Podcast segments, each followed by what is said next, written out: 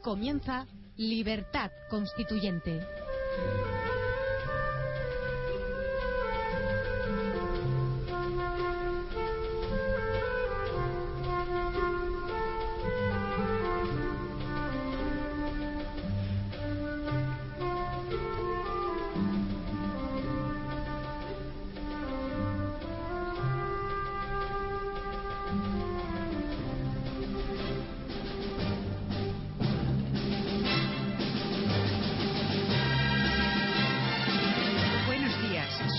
8 de la mañana. Hoy es miércoles 27 de junio de 2012 y esto es Radio Libertad Constituyente. Un programa dedicado al análisis, al debate y a la instrucción política bajo los principios rectores de la lealtad, la verdad y la libertad. Les saluda el equipo que hace posible el cumplimiento de estos principios día a día. Carlos Gómez en el control de sonido, Rocío Rodríguez en la producción, Margarita Aurora en la locución, conduce Federico Utrera y analiza don Antonio García Trevijano. Buenos días, don Antonio. Muy buenos días, Margarita, y también eh, buenos días a mis queridos oyentes. Muy buenos días, Margarita. Buenos días, Federico. Pues son, como decías, las 8 y 2 minutos de la mañana. Me gusta empezar con la temperatura. Son 25 los grados que tenemos a las 8 de la mañana. Esta noche ha sido una noche infernal de calor en Madrid. Eh, yo creo que durante el día alcanzamos incluso los 40 grados. Pero ya, si estamos a 25 grados a las 8 de la mañana, imagínense cuando terminemos el informativo a cómo estará después de haber calentado el ambiente eh, con las noticias, el análisis, eh, la información que vamos a proporcionar, a, proporcionar en este programa informativo. Hoy 20 27 de junio, miércoles, y comienza con eh, economía, porque seguimos con malas noticias en la economía española. Rajoy no levanta el vuelo. Parece que los datos vuelven a contradecirle. Va a hacer incluso bueno a Zapatero, ya lo verán, porque de momento todos los eh, la macroeconomía eh, incide en que eh, vamos mal con respecto a Europa. Margarita, ¿nos lo cuentas, por favor? En el mundo, en portada, Rajoy camino de incumplir el déficit pactado con Bruselas. En términos homogéneos, solo bajó dos décimas hasta mayo. La caída de ingresos y el sobrecoste de la deuda desbordan las cuentas públicas. En términos homogéneos, es decir, descontando el adelanto de 9.000 millones de las transferencias a las demás administraciones, las autonomías recibieron 5.200 millones, el déficit se sitúa en el 2,38%, solo dos décimas menos que el registrado durante el pasado ejercicio, y a poco más de un punto de distancia del objetivo para 2012. Mientras que en el país lo enfoca de otra manera. Hacienda estudia, estudia suprimir la deducción por vivienda. El déficit llega al 3,4% en solo cinco meses. Pues se acuerdan que el gobierno de Mariano Rajoy eh, decía que no iba a suprimir la deducción por, eh, por compra de vivienda. Eh, pues saben que Merkel dijo que era, un- y el Fondo Monetario Internacional dijo que era una exigencia. Bueno, pues han tardado exactamente dos semanas en producirse el anuncio. Hacienda va a suprimir la deducción por vivienda. Si encima está el mercado inmobiliario como está, eh, que no levanta cabeza, pues a poner más trabas a aquellos privilegiados que ahora en este momento quieran eh, comprarse un piso o que tengan la fortuna de poder venderlo. Que cualquiera de los dos eh, eh, situaciones es, eh, es buena para, para la economía doméstica. Pero lo cierto es que Montoro planea elevar los impuestos especiales, además poniendo un nuevo- una nueva tasa, la que le llama el céntimo verde.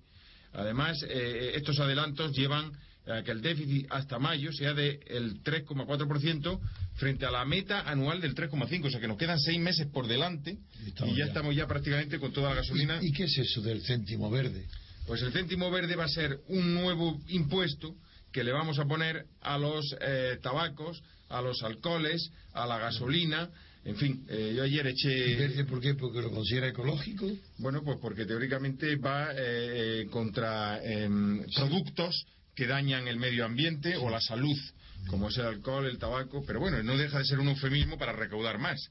O sea, por ya le pongan verde, amarillo o, azul, lo cierto es que vamos a tener que pagar más. Y va a decir que ayer, eh, por primera vez, vamos, eché eh, en un coche pequeño de mi mujer, eché gasolina y me costó, en un coche pequeño, eh, como los antiguos 600 de su época, don Antonio, pues me costó 50 euros.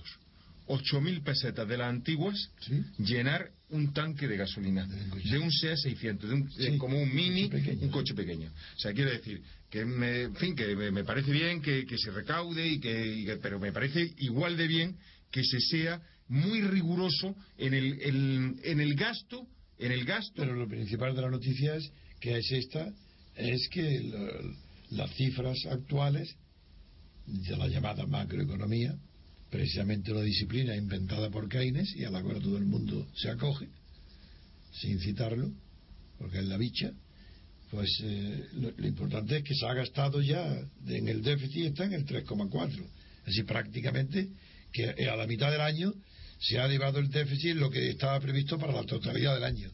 Eso para mí es la noticia importante, el incumplimiento que va a tener con toda seguridad el déficit, a pesar de que la de las trampas contables que dicen que si es que es debido al dinero adelantado de autonomía, ayuntamientos, ya veremos, ya veremos cómo al final se va a doblar esta cifra, o casi. Pero sobre todo, no se confió en Mariano Rajoy porque él presumía de mejor gestión económica que Zapatero. Eso no me acuerdo. No, se acuerda, pero los españoles fue esa confianza la que depositaron. Rajoy, su discurso era: Zapatero es un desastre, ah. la economía es un desastre. Ah, no, pero es por eso votaron. Los españoles votaron para no votar a Zapatero ellos de, Rajoy sabían que es indeciso y sabían todo, que no quieren, cuando hay que echar a alguien del gobierno, bien sea Zapatero, bien Felipe González, no piensan que el que lo va a sustituir sea mejor. Lo que no quieren es que se continuara Felipe González y votan a nada. Y ahora no querían que continuara Zapatero y votan a lo que hay, a Rajoy. Pero Rajoy no, nunca ha tenido dotes de gobernante, siempre ha sido un indeciso dentro de su partido, no tiene ninguna firmeza de carácter para va siempre con retraso, deja que el tiempo resuelva los asuntos y por tanto no los resuelva, porque eso es lo que Franco decía, que para resolver los asuntos no había más que dejarle en la mesa las carpetas sin resolver. Pues bien, eso es lo que hace Rajoy. Rajoy no resuelve nada. Y aunque va con la lengua afuera siempre, desde luego, siempre que habla, se le ve la lengua, una cosa muy rara que tiene su fisionomía, que da una impresión muy extraña, pues va, va con la lengua afuera detrás de Merkel, primero para apoyarla dándole una coba indigna, luego para intentar separarse de ella oscilando eh, y apoyando a quien, a quien, en quien antes había condenado como Holanda, y hoy Rajoy está, va a incumplir el déficit pactado con Bruselas.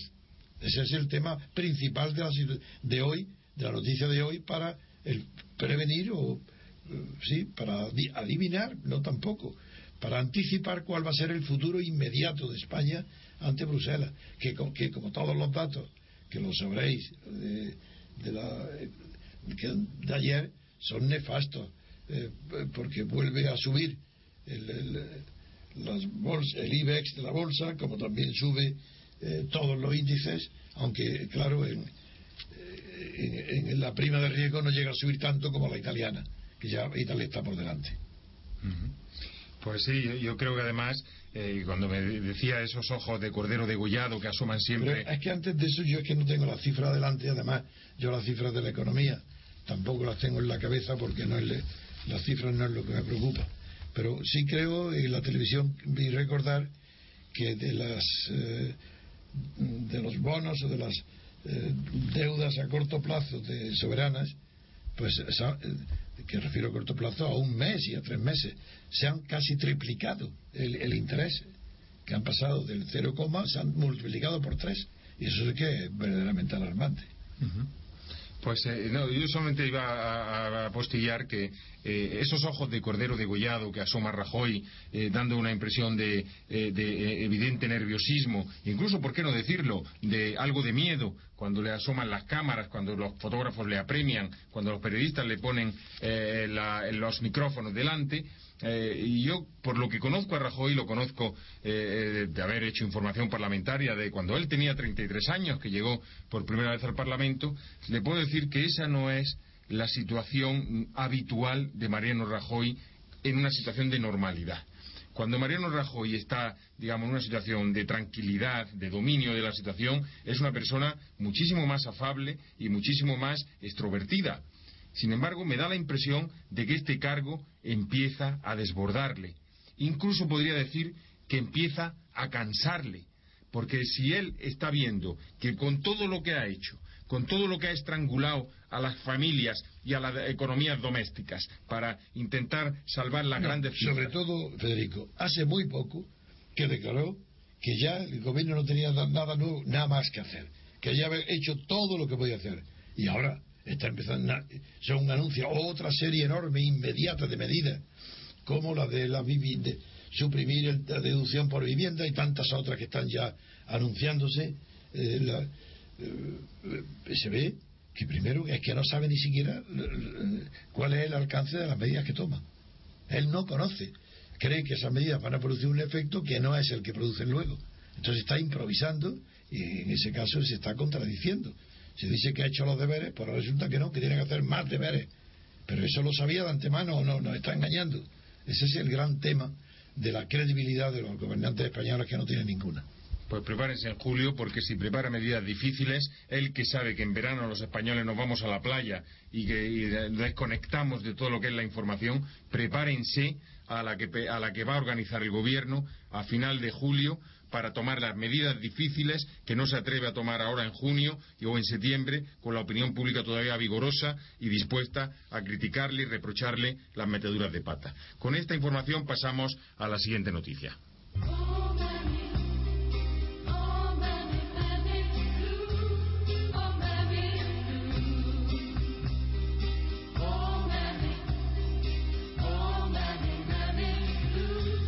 Siguiente noticia tiene como protagonista a Iñaki Urdangarín, al Duque de Palma. Eh, siempre lo es, porque pues, díganme ustedes en este mes de junio, ¿cuándo ha dejado de serlo? ¿O en mayo? ¿O en abril? ¿O en febrero? Si es que cada día le pillan una cosa nueva.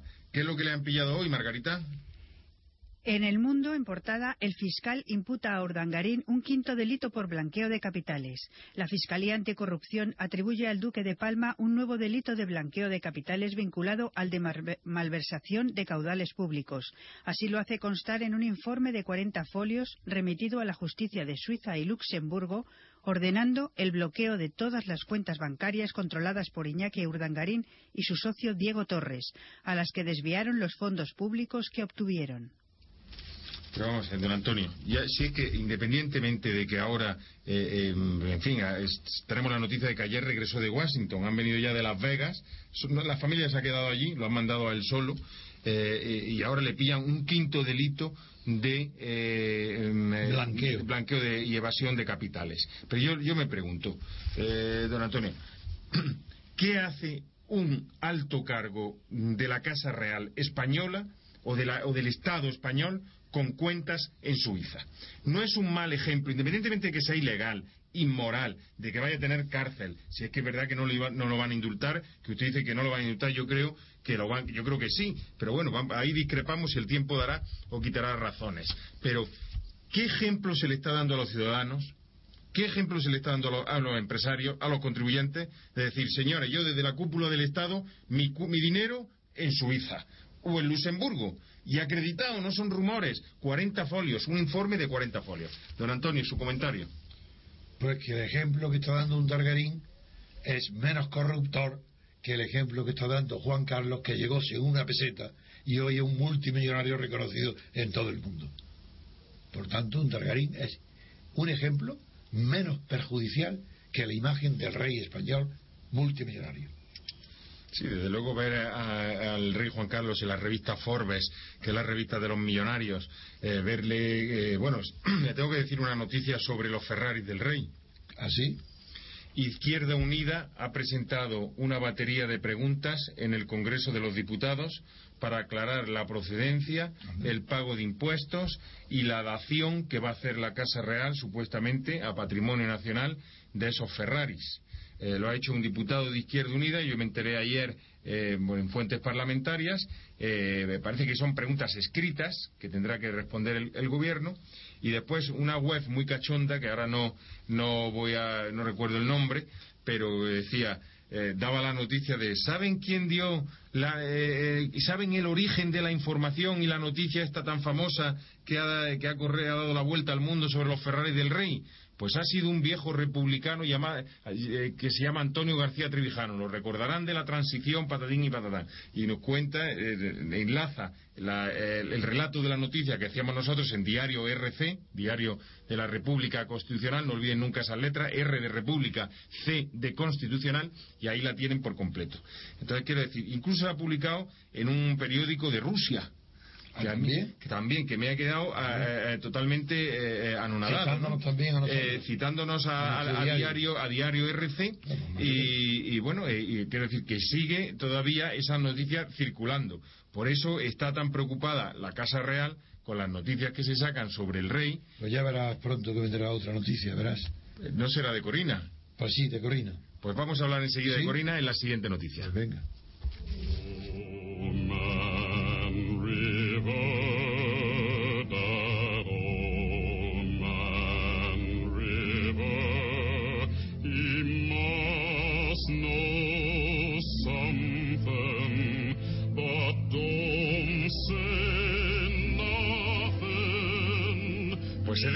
Sí, eh, eh, pero yo, yo, creo que a mí me lo ha dado esta mañana la noticia a Antonio García Trevijano y yo la verdad me, me, he reído porque digo, lo que no se entere don Antonio García Trevijano sobre la Casa Real y luego dicen, pero bueno, pero ¿cómo es posible que los republicanos españoles, los repúblicos españoles tengan la mejor información de la Casa Real que se da en las ondas en España, en la radio española? Bueno, pues, eh, pues, pues, pues, por muchas razones. Primero, porque investigamos. Segundo, porque tenemos eh, libertad para emitirlas. No, y sobre todo que no es la mejor información de la Casa Real, sino la mejor información de todo lo importante que sucede en España. En cualquier otro sector, como, como los, los ministerios, el gobierno, la oposición, la prensa, las posiciones de la prensa, somos nosotros los únicos que decimos la verdad. Sí, pero teóricamente, y a, aparte de eso, efectivamente, que tenemos más libertad y, para a, indagar sobre la verdad. No, incluso fuente, la verdad. y fuentes de información también, porque hay muchas personas informadas que tienen gran estima en lo que estamos haciendo y nos comunican noticias que otros periódicos no llegan a ellas. Uh -huh. De hecho, estamos pensando en abrir una sección, las noticias prohibidas, eh, en donde vamos a recoger todo lo que la prensa eh, y los propios periodistas no, nos dicen que, puede, que, queremos, quieren que publiquemos nosotros porque en sus propios medios de comunicación no Así. pueden hacerlo.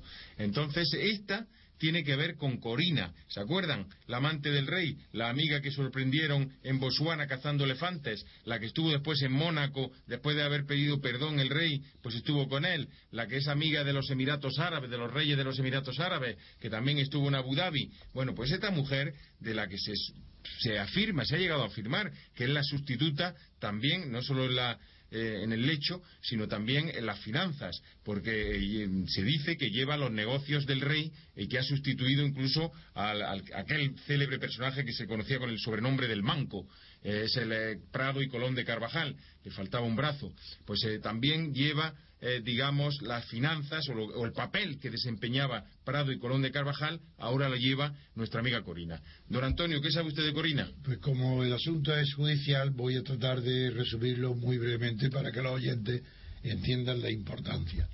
La madre de una señorita llamada Susana Cano. Susana, no, Susana Cano es la madre de una joven, de una modelo, que fue, según ella dijo, violada hace cuatro años en Ibiza por el eh, heredero, uno de los grandes príncipes saudíes, eh, que se llama Al-Walid bin Talay, o Talal, que es un amigo íntimo del rey, que está relacionado además también con los Ferraris. Sí, ha salido en la fotografía, sí. Eso es.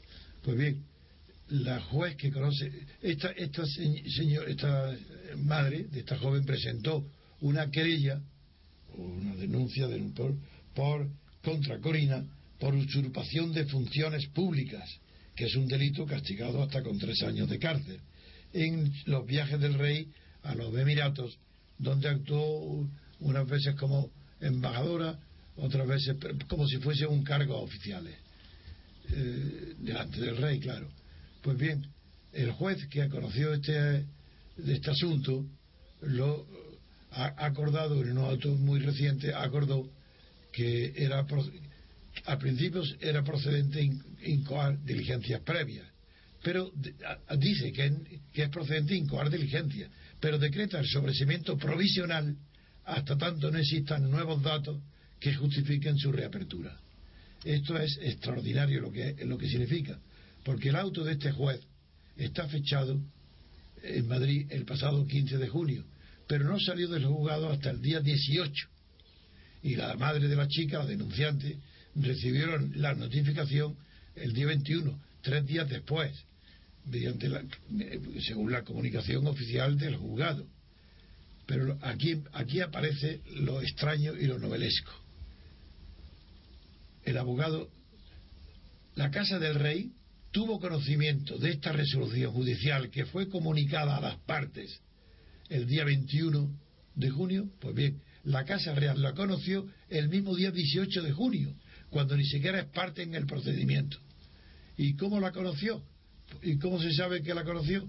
Porque el, jefe, el, el, director de comunicación de la zarzuela, Javier Ayuso, le comunicó al diario Confidencial que había dado la noticia de la denuncia o la querella, le mandó un mensaje en el que decía al Confidencial, esto lo dice el redactor tan competente que es el señor Lobo, dice, me imagino, dice la Casa Real, el director, me imagino que será noticia que la juez haya archivado la denuncia que recogíais, se refiere al, al la semana pasada. Es decir, tan contento estaba Ayuso de haber recibido por vías que se desconocen la noticia de que el juez había archivado la denuncia, tan contento estaba que rápidamente le escribe al confidencial irónicamente diciendo me imagino que será noticia. Es ahora supongo que publicaréis enseguida que no fue, que esto es más noticia que la que vosotros eh, publicasteis de que había sido presentada la denuncia. Muy bien, el lobo, que, que, tiene eh, hace honor a su nombre, de periodista, le pregunta entonces le, pregunta a, Ayuso, Ayuso al, director de comunicación de la asesora, le pregunta de cómo era posible que la Casa del Rey, que no estaba personada, tuviera esa información del auto de sobrecimiento provisional antes que las propias partes, antes que la propia denuncia. Tres días antes. Eso es. Y entonces el portavoz dice, agárrense, ¿cómo es posible que la falta de inteligencia en la Casa Real? Cuando dice, cuando el día 18 pregunté si sería noticia el archivo de la denuncia mentira, porque no, no preguntaba, afirmaba cuando dijo que sería noticia. Me refería a lo que se comentaba en todos los mentiros de Madrid mentira. En los mentiros no se comentaba para nada esto. Se comentaba en los mentiros de Madrid de que no tenía, me refería a lo que se comentaba en todos los mentiros de Madrid, de que no tenía sentido que ningún juzgado aceptara seguir adelante con una denuncia basada en noticias sin confirmar de un confidencial. Esto lo pone, añadiendo después Lobo, el periodista del confidencial, una interrogación entre eh, para decir porque no tiene ningún sentido. Esta es la prueba de que no tienen nada que decir, que no pueden contestar seriamente a por qué el día 18 estaban informados de lo que el juez había decidido. Mucho, nosotros sí que no sabemos que fueron informados directamente de los juzgados. Pero es que además, don Antonio, el, fíjense el fondo de la cuestión. Dicen, pero bueno, Corina suplantó o no suplantó. Esos son rumores de un confidencial, como dice la Casa Real. ¿Y cómo se hace noticias o rumores? No, no, no, no, no. Rumores no. Rumores no. Corina fue recibida en dos ocasiones, en dos ocasiones, por el príncipe Bintalay, este que tiene eh, la denuncia de violación. Por eso la madre lo denuncia. Por eso la madre lo denuncia porque han violado a su hija y aprovechándose del estatus diplomático y de la amistad del rey, ha cogido y ha puesto pies en polvorosa y se ha vuelto a Riad. ¿no? Pues en su cuartel general de Riad lo recibe dos veces. Una, una, Corina se presenta como representante de su majestad el rey Juan Carlos de España. Así lo dice. Y otra como consejera estratégica del rey de España. ¿Y por qué lo sabe el lobo que se ha presentado así. Es que tiene fuentes que sabe árabe lobo, se tendrá mucha astucia como tienen los lobos, pero tampoco tiene don de idiomas, no, no es que tenga don de idiomas, no, es que el propio príncipe saudí, en un comunicado oficial que se puede leer en la web Kingdom Holding Company, o sea que está en inglés, el conglomerado, que es el conglomerado empresarial en el que es presidente, hay un comunicado en el que Bin Talai, que es el sobrino del rey Abdulaziz y que posee la 29 fortuna del mundo, por eso eh, eh, regala los Ferraris, porque según la revista Forbes, Forbes es la fortuna número 29 de todo el mundo. Es el principal accionista de Citigroup, que es el banco Citibank, está aquí radicado en España también, y es la sociedad del magnate de la comunicación, de la comunicación Rupert Murdoch, aquel que contrató a José María Aznar, no sé si lo recuerdan, ¿no? Bueno, pues ese príncipe, ese príncipe, en su comunicado oficial, se refiere a Corina, se refiere a Corina como representante de su majestad el rey Juan Carlos de España. Y conviene recordar que en el mes de abril pasado, este el príncipe recibió una carta personal de don Juan Carlos, del rey de España. ¿El propio rey? En la que el propio rey, en el que le felicitaba por la decisión de la audiencia de Palma de archivar provisionalmente la denuncia por violación presentada contra la joven Soraya Tal en el verano de 2008. La modelo que entonces tenía 20 años fue presuntamente narcotizada y forzada sexualmente a bordo de un yate en el que se encontraba Bin Talay. Este siempre lo ha negado, asegurando que ni siquiera estaba en Ibiza cuando se produjo la supuesta violación. Esa es la gravedad de esta noticia. O sea, que el propio rey le escribe, ¿por qué no desmiente a Ayuso eso? ¿Por qué no sale Ayuso y le dice, ¿por qué Lobo publica usted que le ha enviado una carta personal? ¿Sabe usted por qué no lo desmiente? Porque es verdad. Porque es verdad. Porque el rey Juan Carlos escribió al acusado de violación de una ciudadana española para felicitarle por el archivo provisional. Por el archivo provisional. Que todavía podía haber esperado que hubiera sido definitivo. Entonces, eso que dice Ayuso de que son rumores sin confirmar el de los mentideros y rumores sin confirmar, no son rumores sin confirmar, son palabras oficiales de un comunicado oficial, que lo tiene Lobo. Son las ocho y media de la mañana, eh, vamos a dar eh, punto y aparte, o punto y seguido a este informativo porque la segunda media hora del programa vamos a hablar de muchísimas cosas. Vamos a hablar de las denuncias contra los banqueros. Ya saben que aquí tenemos especial fijación contra la corrupción. Vamos a hablar de Bruselas. Vamos a hablar de una sentencia del Supremo muy polémica. Afecta a la enseñanza del español en Cataluña. Vamos a hablar también, sobre todo, de fútbol, porque vamos a tener la sonrisa del, del día dedicada a ese partido que hoy va a paralizar España y que seguramente eh, tenga la atención de millones y millones de ciudadanos de todo el mundo. Ese España-Portugal que se juega las semifinales de la Eurocopa. Pero todo ello después de la publicidad. De 8 a 10 y media de la mañana, Libertad Constituyente.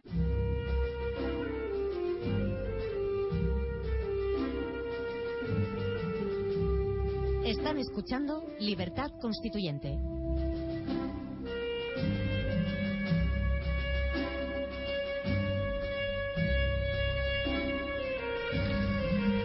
Bueno, pues eh, ya saben que este informativo em, informa sobre la Casa Real, informa sobre los partidos, informa sobre la prensa, qué poca autocrítica hay en la prensa y sin embargo nosotros hacemos una, censura feroz de, de, todas las meteduras de pata, las mentiras, falsedades, todo lo que estimamos que está distorsionando la opinión pública, lo hacemos con absoluta gravedad.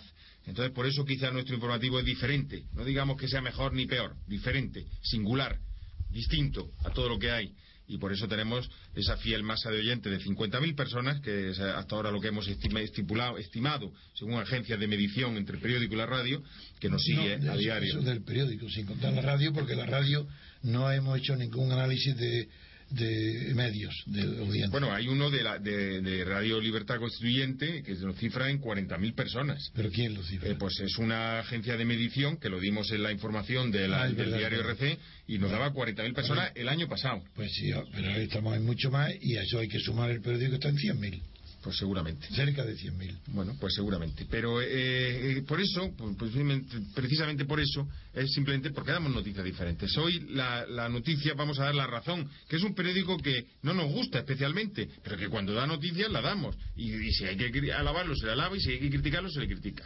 La razón dice hoy que eh, la, hace una entrevista a la vicepresidenta del gobierno, Soraya Sáenz de Santa María, la célebre Soraya, diciendo que Europa necesita liderazgo político. Pero, sin embargo, en Europa se están diciendo otras cosas. ¿Exactamente qué, Margarita? esa noticia yo no la Es la de Bruselas, eh, que Bruselas. Ah, sí, la sé. Sí, Bruselas, perdón, en el país en portada. Bruselas diseña los cimientos de una futura unión fiscal. Un borrador propone el control sobre bancos y presupuestos. Bruselas diseñó ayer, a través de un documento, los cimientos de una unión fiscal de la Unión Europea que pasaría por la creación de un tesoro común y de poderes para controlar los bancos y los déficits de los países. El documento, que será discutido en la cumbre del jueves y el viernes, elimina obstáculos para que pueda ser aceptado por Berlín, pero ignora las medidas a corto plazo ante la crisis del euro. Bueno, pues entonces vamos a ver.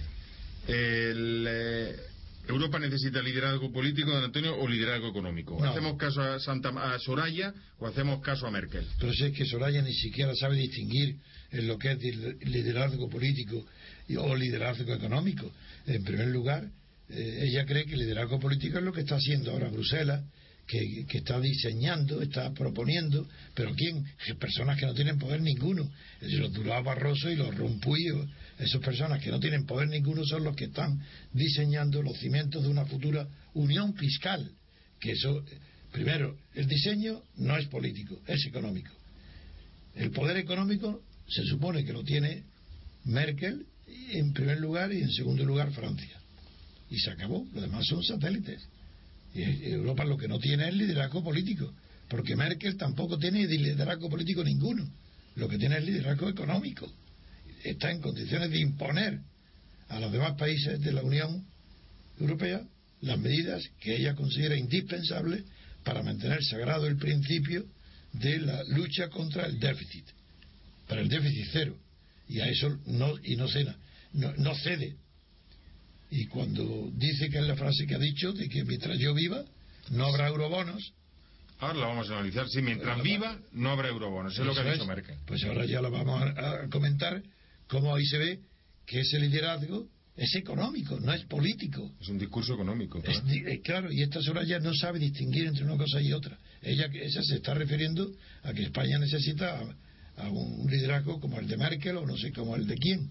Porque también Rajoy está cada día más desorientado. Empezó entregado a Merkel y ahora no sabe cómo separarse y acercarse a Hollande, como ya hemos dicho, y lo que está demostrando es una incertidumbre que pues, justamente porque no conoce él siquiera y está buscando eh, con verdadero eh, ansiedad un liderazgo político europeo y no lo encuentra.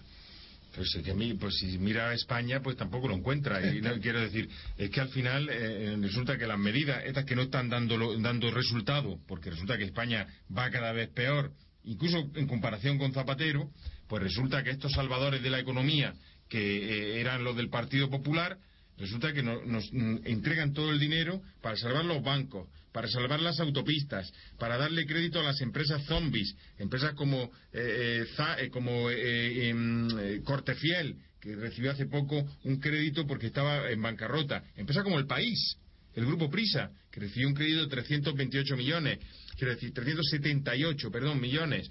Es decir, entonces, vamos a ver, si se le está quitando el dinero a lo que Zapatero destinaba, o decía él que destinaba a eh, servicios sociales, a la estupidez aquella del dinero del cheque bebé, al no sé cuánto, pero al fin y al cabo eran dinero a las guarderías, a las becas, al fin, era, al cabo eran dinero para las casas más desfavorecidas. Mal gestionado, porque al final eso nos llevó a un déficit abocado y, además eran medidas demagogias. por eso hoy es una noticia extraordinaria para mí, algo que no publica la prensa. Aunque creo que el confidencial sí hizo caso, pero no, tampoco estoy totalmente seguro. Que por primera vez una compañía exclusivamente económica, Iberdrola, purga la cúpula de su, una filial de ingeniería eh, por un caso de corrupción de los ejecutivos de Iberdrola en Letonia.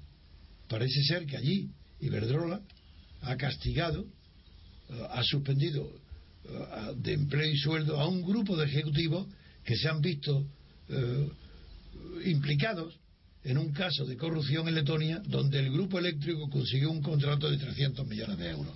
Eso nos dice extraordinariamente positiva y esa sí que da esperanza, no la de los políticos. El político no tiene solución. La clase política española, desde la muerte de Franco a hoy está enteramente corrompida. Ahí no hay posibilidad alguna de solución ni de salvación. La única posibilidad de que la sociedad civil española deje de, soportar las consecuencias de la corrupción tiene que arrancar de la propia reacción de los agentes de la sociedad civil, aunque sean agentes que tienen, claro, ayudas estatales enormes como Iberdrola. Pero este caso de Iberdrola es excepcionalmente positivo y bueno y esperanzador. Y para mí esta sería la noticia de la alegría que, que, te gusta dar al final de, de, nuestro informativo. A mí esta es más importante que el fútbol. Que Iberdrola purgue a su propio equipo por un caso de corrupción en Letonia. Pues muchas gracias, don Antonio. Y ahora seguimos con la corrupción bancaria en la siguiente noticia.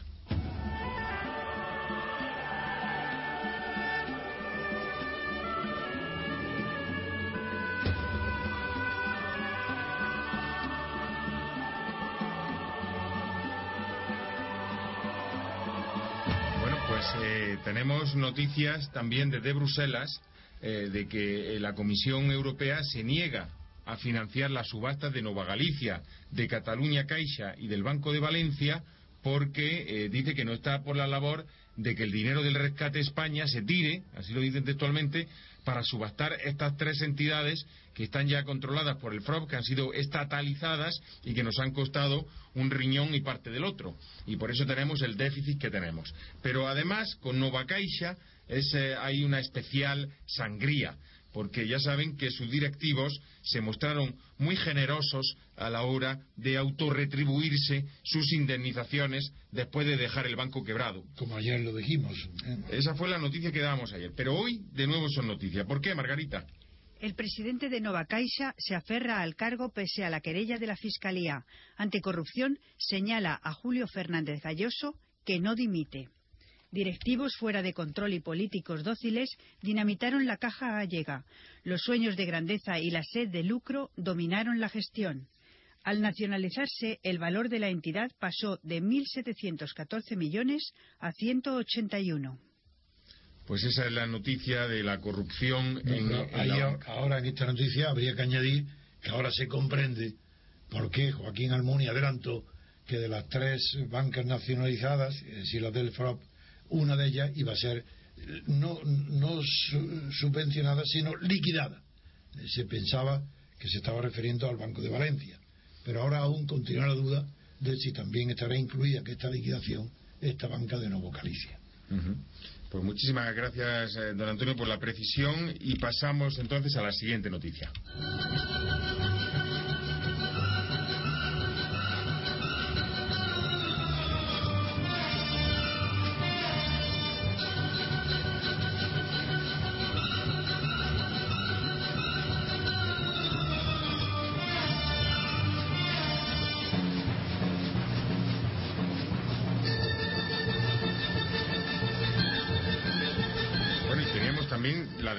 Que la hemos dejado en el tintero y queríamos hablar de, los bonos basura. Vamos a hablar, antes de pasar al, Supremo, por cerrar la crónica internacional, vamos a hablar de Merkel, porque Merkel eh, acaba de hacer unas declaraciones en Bruselas eh, diciendo que mientras yo viva no habrá eurobonos.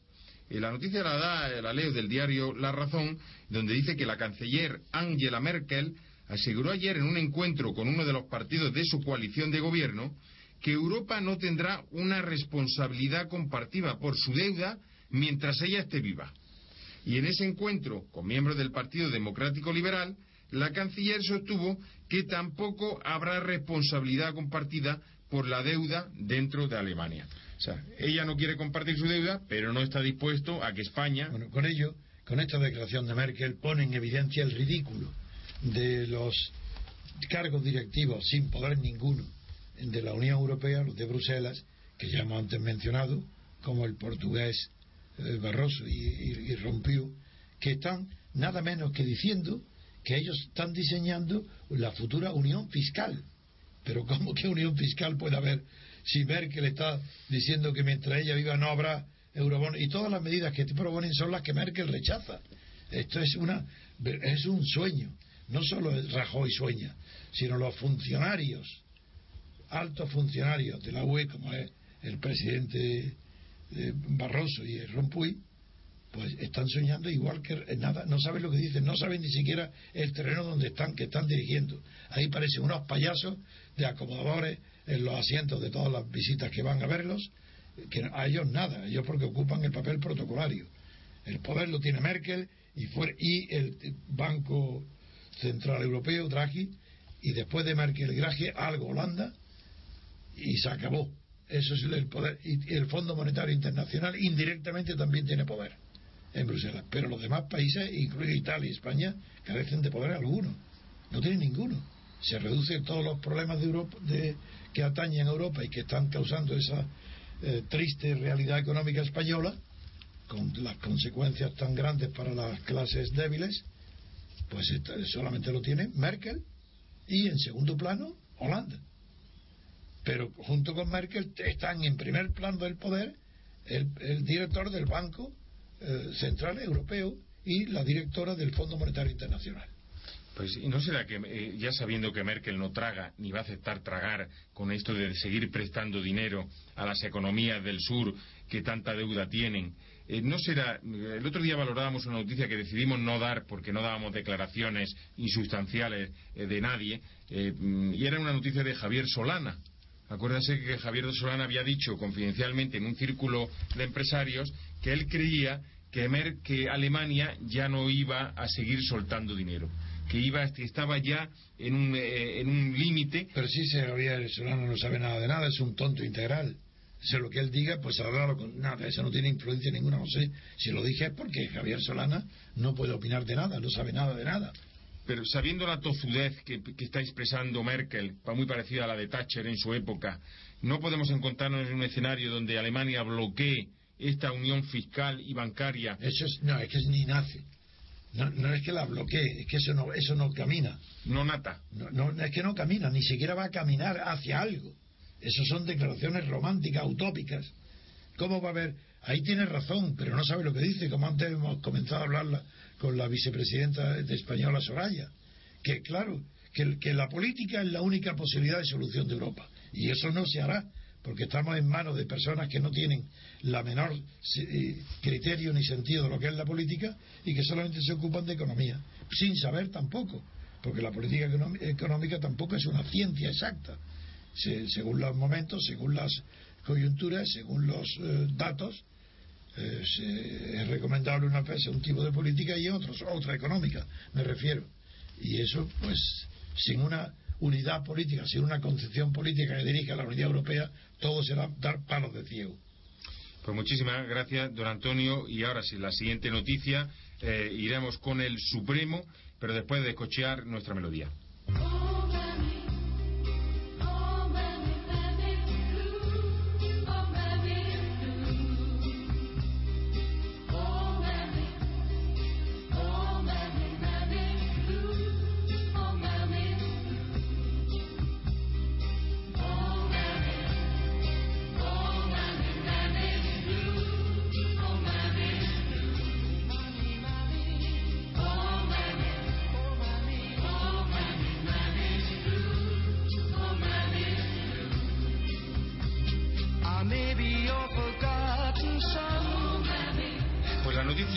Ahora eh, volvemos a España, porque concretamente a Cataluña. Allí eh, la enseñanza del castellano parece que se, presenta problemática para quien la demanda. Yo creo que no hay tampoco un conflicto lingüístico, hay cordialidad, hay coexistencia de las dos lenguas. En la calle se habla sobre todo el, español, eh, de, los periódicos se escribe sobre todo en español, pero después en los colegios pues se habla en catalán, en la universidad se habla en catalán. Esa coexistencia siempre va a ser conflictiva, aunque no sea eh, eh, no provoque grandes dramas. Pero ya hay por lo menos una sentencia judicial sobre este asunto.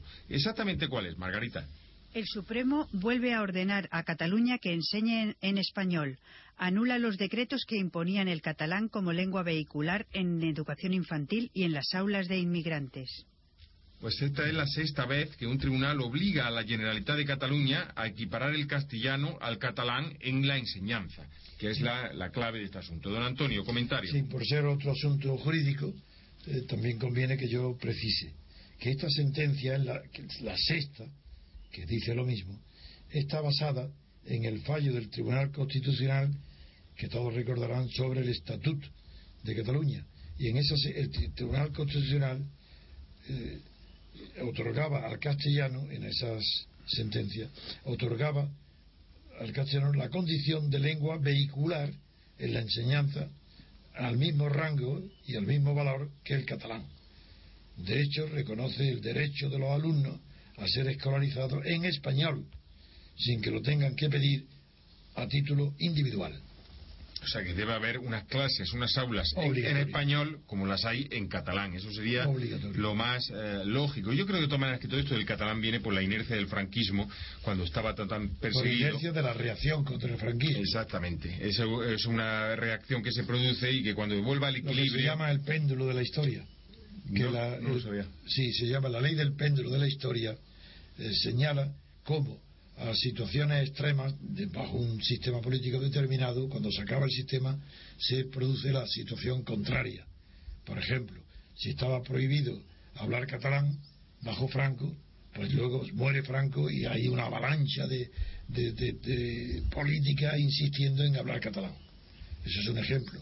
Otro es el centralismo. Si con Franco hay centralismo y se persigue cualquier realidad eh, como si fuese disolvente de España, cualquier descentralización, después de Franco todo es autonomía, no Cataluña y el País Vasco como la República, eran 17 autonomías. A eso se llama ley del péndulo.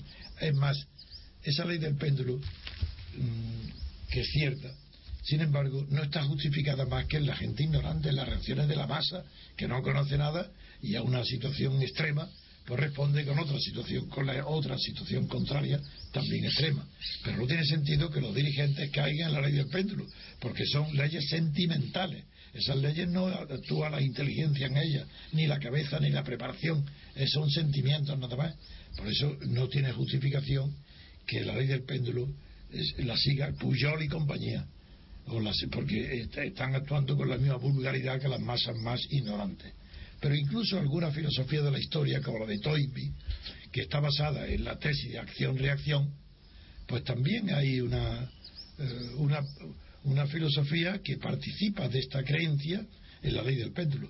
Porque si, si la historia se puede explicar con la ley acción-reacción, pues a una acción franquista la reacción contraria, que es lo que está sucediendo en España, con tanto, por, no se puede hablar de la palabra España, se dice este país, para no pronunciar la palabra España que tanto se pronunció, se abuchean los himnos de españoles en los estadios, porque se abusaba del himno español con Franco, y todo lo que Franco exaltaba ahora es condenado por la ley de la acción-reacción.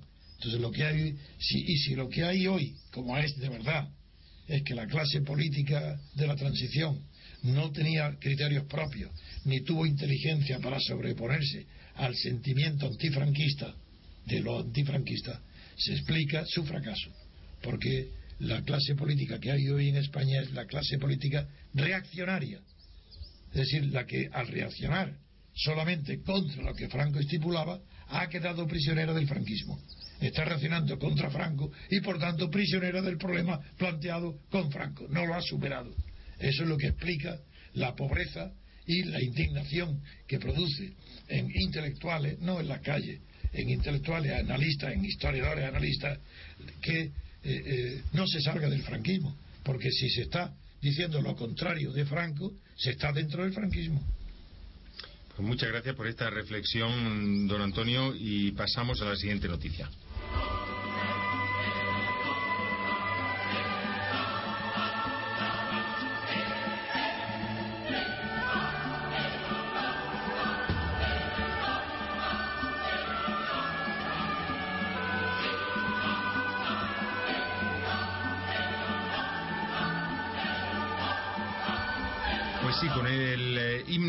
La misión eh, sonando como melodía, eh, vamos a hablar de la noticia eh, de la sonrisa del día. son las nueve menos cinco menos siete minutos de la mañana. tenemos para hablar por primera vez de mucho tiempo un poco de manera distendida, sin prisa, don Antonio, que siempre vamos cerrando para terminar en punto y empezar en punto, como la BBC. Eh, pues vamos a hablar de fútbol. Hablaba de España, hablaba de, de, la, de que se, se, había cogido miedo a pronunciar la palabra España, pero esa diferencia con respecto al franquismo no se produce cuando juega la selección española porque yo, por ejemplo, ayer iba con el coche por las localidades madrileñas de Fuenlabrada, eh, de Alcorcón, de Móstoles, escuchando que se oía perfectamente, bueno, se oía con, algunas, eh, con algún, por algunos problemas, sobre todo en la parte de Fuenlabrada, pero en Móstoles y en Alcorcón sí se oía bien. Eh, nuestra emisión. Nuestra emisión. Es por una razón muy sencilla, es que a lo que ha afectado, lo que ha sido un desastre, ha sido la cuenca del Manzanares, las pantes bajas. Cuando se sube, antes se oye bien. Es decir, donde ha sido un desastre ha sido desde el Manzanares hacia arriba, que por eso ha afectado tanto hasta la, no solo todos los sectores de Atocha y de embajadores, sino incluso el Retiro, la Plaza de Oriente, hasta las Cortes. Todo lo que viene, esa, ahí es donde no se, donde no se oye. pero, pero, ahí en la parte que tú dices, claro, ahí siempre se, aunque haya dificultades, eso es nuevo, porque ahí tradicionalmente se oía muy bien. Es que a mí lo que me sorprendió fue que ahora está, se ha cogido la costumbre en España, eh, por lo menos en Madrid, y eso se ve muy perceptiblemente, eh, que la gente está sacando banderas españolas cuando juega España eh, y las cuelga en los balcones. Y a mí me sorprendió cuando iba por, por ser localidades que menciono, del sur de Madrid, me sorprendió que junto a las banderas españolas había banderas republicanas cosa que yo nunca he visto. Esa es la primera vez que yo, pero además que de manera simultánea, o sea, pero, que es muy, pero es muy significativo y muy sí, de verdad, es más profundo de lo que parece.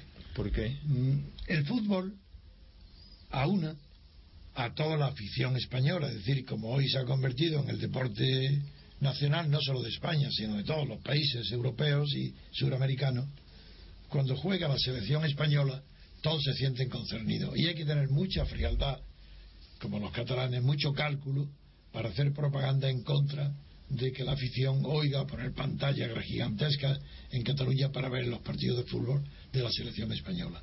Eso es un sentimiento tan profundo que está muy por encima de los sentimientos políticos. Entonces expresan no patriotismo, lo que expresan es naturalmente el deseo de mejorar todo lo que pueda España en aquello donde pueden expresarse que es en el deporte, en el fútbol. Pero eso, eso que es uh, positivo, eh, tiene uh, el subconsciente de que los que ponen banderas españolas, muy bien, pero el que expone, expone banderas republicanas es porque también está diciendo soy español, pero no quiero utilizar el símbolo de Franco. pero no importa, porque está expresando también el apoyo a España con una bandera republicana, lo cual también es positivo porque está quitando el miedo y el recelo de muchos patriotas antifranquistas que tienen a creer que la República es peligrosa o que la República, si es una vuelta atrás, claro que sería absurdo. Si, si sería volver a la Segunda República sería ridículo. Pero una República constitucional es mucho más moderno, más aventajado, más racional y más culto, más civilizado que eh, no solo que el Estado actual, que la monarquía, sino de todas las repúblicas existentes en el pasado. Y más eficiente económicamente, que es lo que ahora nos interesa, ¿no? No solamente en, mi libro sobre la República propongo, frente a la crisis, que en 24 horas se resuelve la crisis si se tomaran las medidas que ahora, un, parte de ellas, nuestro amigo Roberto Centeno ha publicado en nuestro diario, en la carta abierta a la señora Merkel, propone una parte de las medidas que yo incluyo en mi libro, que es mucho más genérico y que desde luego es la, medida que propone la supresión de todas las autonomías, menos eh, Cataluña y País Vasco, pero estas también reducidas al esqueleto de lo que eran en, la República, no lo que ha sido después. Pero yo, yo en mi libro demuestro que con, en 24 horas la República Nacional termina con la crisis y lo sigo sosteniendo. Y no ha habido ningún economista, de tantos como intervienen con nosotros y fuera, que haya desmentido que es posible y viable que se suprimen todas las subvenciones a partidos políticos, sindicatos, patronales, MG, eh, eh, eh, ayuda al tercer mundo, toda la cantidad de miles de millones que se están tirando, pues es, ahí ayuntamientos, por ejemplo, suprimir tantos ayuntamientos, diputaciones, todo esto, y, no digamos las autonomías, que es lo que, donde se centra Roberto Centeno. Pues ahí la crisis está resuelta en 24 horas. Sí, pero eso es lo que la partitocracia nunca va a Y a eso es lo que la política tiene que demostrar, no lo que Soraya, que confunde política con economía. Ella no sabe lo que es la política. La política es lo que estoy hablando yo. ¿eh? La política es la ciencia del poder. Y quien no comprenda que la política es la ciencia del poder, no entiende nada de política. No del poder que administra, eso será administración. No el poder que concede recursos económicos a la economía. No, no, no. Es la lucha por el poder. Las ambiciones de poder. La lucha de grupos políticos en libertad por alcanzar el poder. No de los partidos estatales, que ya tienen ellos todos juntos el poder, porque son estatales. No, eso no es la política. Eso es el reparto del botín. No quería en esta sección hablar demasiado de política, aunque inevitablemente todo se contagia, eh, pero quedan dos minutos eh, para hablar de fútbol, del España-Portugal, que va a enfrentar a Cristiano Ronaldo contra esos eh, españoles que se han quedado, que, defienden el título de Europa y el título del mundo. Ha hecho una declaración en Mourinho eh, Mourinho, que como saben todos es portugués, va con Portugal, pero ha dicho que ha felicitado o que está eh, felicitando a todos los jugadores del Real Madrid, que en total son 10, que están jugando las semifinales, algunos con Alemania, otros con eh, Portugal y otros con España. Eh, pero eh, digamos que eh, en ese pronóstico, yo no sé si ustedes hacen porras, me imagino que todo el mundo pensará, pensará que va a ganar España, ¿no? ¿Usted qué, tiene algún pronóstico, don Antonio? No, yo creo que el equipo de español es mejor que el portugués y lo normal es que gane. Porque además también me parece ridículo el haber hecho de Portugal unos 10 acompañantes de Ronaldo. No es cierto. En el equipo portugués tiene futbolistas muy buenos y Ronaldo no es tan bueno como él se cree ni como dicen. Ronaldo es un delantero muy peligroso, muy bueno, que marca muy bien goles, que dispara muy bien a puerta, pero no tiene de, ninguna manera ni el talento futbolístico de Messi, ni, ni, tampoco puede eh, reducirse Portugal a, a, Ronaldo. Ronaldo es peligroso, pero, pero es un jugador, eh, por ejemplo, por, Portugal tuvo jugadores eh, mejores que Ronaldo ¿Quién? Mm, aquel mulato. Eusebio. Eusebio. Ese ha sido el mejor jugador que ha tenido Portugal. ¿Usted lo ha visto jugar? Sí, lo he visto jugar. Es una maravilla. ¿Mejor que Ronaldo? Sin duda ninguna. Porque era un constructor de juego. Él veía mucho más que Ronaldo no ve el juego. Ronaldo tiene velocidad y disparo, pero no ve. Son los demás los que tienen que ver a él. Él no ve a los demás. Y no hay buen jugador. A Messi le pasa lo mismo, ¿eh? Messi tampoco ve. Pero la diferencia es que Messi tiene una habilidad extraordinaria, como probablemente no ha existido nunca, para escaparse de, los marcajes, mientras que Ronaldo es un buen, tiene una velocidad enorme y un disparo enorme. Esas son sus dos cualidades. Mientras que Eusebio veía a todos sus equipos, a todos sus eh, compañeros en el campo situado. Él distribuía el juego, él era el peligro para todos. Él hacía mejores jugadores a todos los que estaban a su lado. Y Ronaldo no hace mejores jugadores. Esa es la diferencia. ¿Se parecía algo el juego de Eusebio al de Del Bosque cuando era futbolista? Sí, pero una diferencia. Que Eusebio era más fuerte, corría más, era más, aunque era lento, como Del Bosque, lento de movimiento. Era como un gato, como un felino. Eusebio. Del Bosque no, Del Bosque era eh, más cerebral y tenía menos instinto, era más flexible, era más prepotente en el campo Eusebio. Eusebio era mucho mejor. Pues Del Bosque era un jugador muy bueno, pero Eusebio era mejor. Eusebio ha sido de los grandes, grandes jugadores que ha existido en Europa en todos los tiempos, que se puede comparar a, a, Cruyff, a, Di Stefano, a Maradona. no, Maradona otra cosa. Maradona era como Messi más bien, ¿no? Eso, sí, en otro estilo, pero sí, a Kubala. Eh, eh, eh, Eusebio era de los, pertenecía al prototipo de los grandes jugadores, a Beckenbauer, era un jugador, porque no solamente ocupaba el centro, es que él preparaba las jugadas de gol. Lo más difícil en el fútbol no es el gol, sino la jugada del gol. La asistencia. Se llama asistencia. Yo veo la jugada, porque la asistencia se dice al último. Al último pase. Y tampoco el último pase es lo definitivo, porque si no hay una jugada de gol, la jugada de gol, esos son los que fabrican Eusebio. Muy bien, pues con este comentario también futbolístico de Antonio García Trevijano, no me resisto antes de terminar, la, porque estamos fuera de tiempo, si España y Portugal eh, se unieran algún día, en una vez celebraron la Eurocopa juntos, pero si fueran la misma selección, ¿seríamos invencibles? O Hoy sí, hoy sería la primera del mundo, pero eso no quiere decir que sea siempre. Eso es el tiempo que dure esta generación, sí, pero no quiere decir que sea conquistarlo para siempre. Hoy sería el mejor equipo de Europa y del mundo. ¿Y la, y la fusión de la economía española y la portuguesa sumaría o restaría? No, no, no, sumaría. Sería bueno. Eso no resta nunca. La agregación de la economía dentro de un solo, de una federación política, eso siempre suma. Siempre suma. Porque el número y la cantidad se transforma en calidad y aumenta el mercado. Pues muchísimas gracias, don Antonio, por estos comentarios. Muchísimas gracias, Carlos Gómez, por la asesoría de sonido y de musical y también técnica. Gracias, Margarita Aurora. Ha seleccionado las noticias de manera maravillosa y además lo hace con una dicción preciosa. Muchas gracias, don Antonio García Trevijano, por su pensamiento crítico tan refrescante, tan eh, eh, necesario y también. Y por mis recuerdos de fútbol. Y también por, los recuerdos de, fútbol y deportivo, que era ya lo último que yo esperaba oír. Es saber a Antonio García Trevijano hablando con esa autoridad y con ese conocimiento también de deporte, concretamente de fútbol, deporte que él practicó y que fue futbolista con en Granada. futbolista no, jugué con grandes jugadores. Vamos a hablar también en los próximos días, antes de despedirnos el 30 de junio, eh, porque Radio Libertad Constituyente y el diario eh, RC eh, va a patrocinar un equipo de fútbol. Agárrense, porque vamos a estar en presente en la Liga de la Comunidad de Madrid. Pero eso lo contaremos en esta semana. Muchas gracias a todos los oyentes. Les habló Federico Utrera. De 8 a 10 y media de la mañana, Libertad Constituyente.